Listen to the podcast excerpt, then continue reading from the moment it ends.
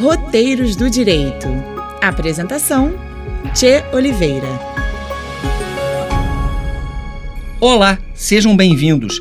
Este é o programa Roteiros do Direito, uma parceria da Rádio Roquete Pinto com a Emerge, Escola da Magistratura do Estado do Rio de Janeiro.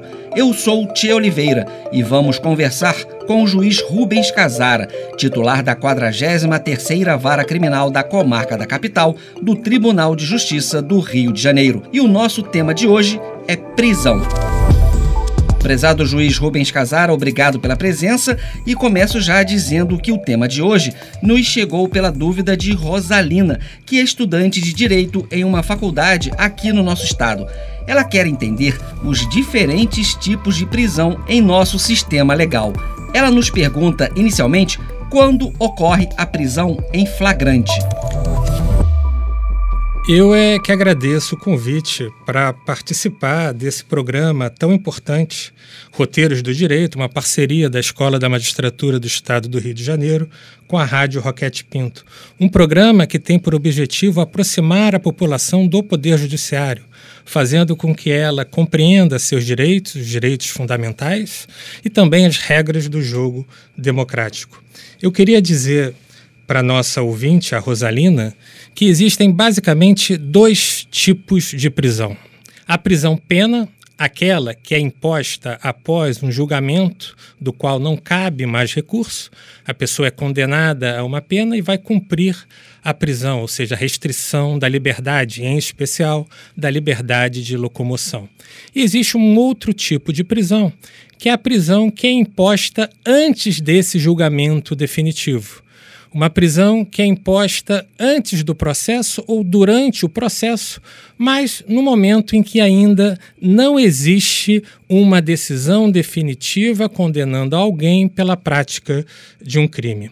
A prisão em flagrante a que ela se refere é aquela que se dá no momento em que o crime está sendo cometido ou logo após a prática do delito. Flagrante vem do latim flagrans, que significa ardência. Então, é aquele crime que está sendo cometido, é aquela prisão que é imposta quando o crime está ardendo, está visível, há uma aproximação temporal entre a prática do crime e a restrição da liberdade. Agora, o preso em flagrante, ele fica detido até o momento do julgamento? Não necessariamente. A regra é a liberdade. O que ocorre é que no momento da prisão em flagrante, a pessoa é, é, levada à delegacia e essa prisão tem que ser comunicada ao Poder Judiciário em até 24 horas. É, depois desse período, o juiz tem que decidir, primeiro, se a prisão é legal e, segundo, se a prisão é necessária. Se a prisão for ilegal, o juiz vai relaxar a prisão, vai colocar aquela pessoa em liberdade diante da ilegalidade do ato de, da prisão. E se a prisão for desnecessária, o juiz, reconhecendo a legalidade da prisão, vai conceder a liberdade provisória ou aplicar uma medida alternativa à prisão, mas que sirva de garantia à efetividade do processo. Existem outras hipóteses de prisão antes do julgamento de um acusado? Sim, existem as chamadas, além da prisão em flagrante, existem as chamadas prisões cautelares. Em especial, a prisão temporária e a prisão preventiva. A prisão temporária ela é imposta quando for imprescindível a investigação, quando for é, necessária ao ato de investigar a autoria e a materialidade de um delito. Já a prisão preventiva ela é imposta quando existe risco à ordem pública, à ordem econômica, à aplicação da lei penal ou ainda à própria instrução. Ou seja, vamos imaginar que alguém é, esteja ameaçando testemunhas ou esteja planejando fugir. Se existirem dados concretos que indiquem esse risco, a pessoa pode ser presa. Agora, juiz, qual é a regra em nosso ordenamento jurídico? Prender até o julgamento ou deixar o acusado solto até a sentença transitar em julgado. Nos estados democráticos, a regra é sempre a liberdade, mesmo nos casos em que a pessoa inicialmente vai presa em flagrante.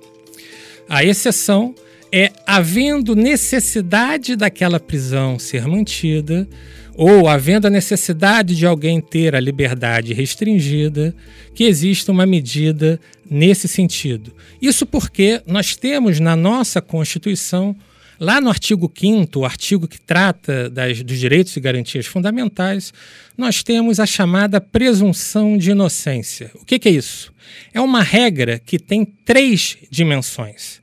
A primeira é a dimensão de tratamento todos devem ser tratados como se inocentes fossem até o trânsito em julgado de uma sentença condenatória, ou seja, até que não caiba mais recurso de uma decisão que reconheceu que aquele indivíduo praticou um crime. A segunda dimensão é a dimensão probatória. O que, que significa isso? Na dúvida, deve-se sempre ap aplicar a medida mais favorável ao réu. Quem tem que provar a ocorrência de um crime é sempre o Estado. Por fim, uma dimensão de garantia. O que significa essa dimensão de garantia? Há sempre a necessidade do Estado proteger a parte mais fraca em uma relação. No momento do crime, a parte mais fraca é a vítima. No momento da instauração do processo, a parte mais fraca é o acusado porque ele goza da presunção de inocência e tem do outro lado, tentando provar a sua, abre aspas, culpa em sentido lato, tem o Estado. Então, é, por causa desse princípio da presunção de inocência, que é um princípio que se encontra na maioria das constituições dos estados democráticos de direito, a regra vai ser sempre a manutenção da liberdade. O programa de hoje falou sobre o tema prisão com o juiz Rubens Casara, titular da 43ª Vara Criminal da Comarca da Capital do Tribunal de Justiça do Rio de Janeiro. Este é o programa Roteiros do Direito, uma parceria da Emerge, Escola da Magistratura do Estado do Rio de Janeiro, com a rádio Roquete Pinto. Juiz Rubens Casara, obrigado pela presença e até a próxima. Eu é que agradeço.